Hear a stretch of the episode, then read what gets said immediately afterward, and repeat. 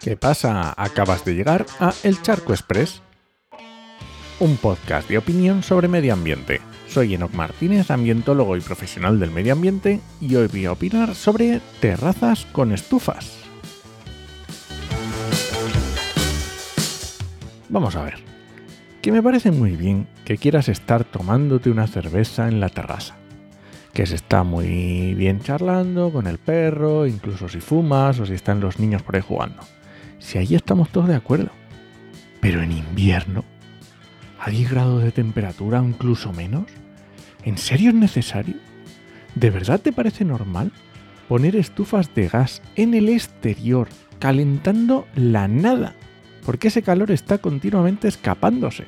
Es calentar la atmósfera que lo único que sirve es para que a un metro alrededor no te mueras de frío y no se te congelen las manos con el vaso en la mano. Pero pensémoslo un poquito, que no tiene ningún sentido.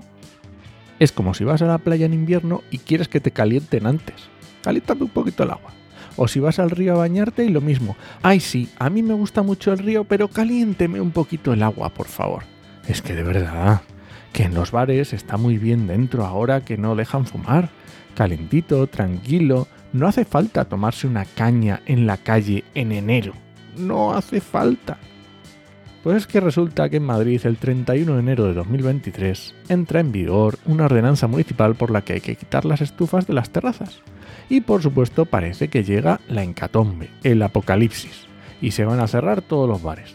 De verdad, qué cansinos los hosteleros que no hacen más que quejarse y poner pegas a todo lo que crean que no les viene bien a su bolsillo.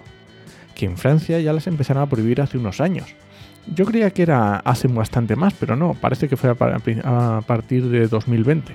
Pero vamos, que me da igual, que es una absurdez, un gasto energético totalmente absurdo. Estamos intentando aumentar la eficiencia energética, aumentando las energías renovables, quejándonos del precio de la energía y luego estamos quemando gas en las terrazas. De verdad, si es que tenemos una tontería encima que no hay por dónde cogerla. Ay, y este ha sido el Charco Express de hoy. Lo encuentras en Podcastidae o en elcharco.es.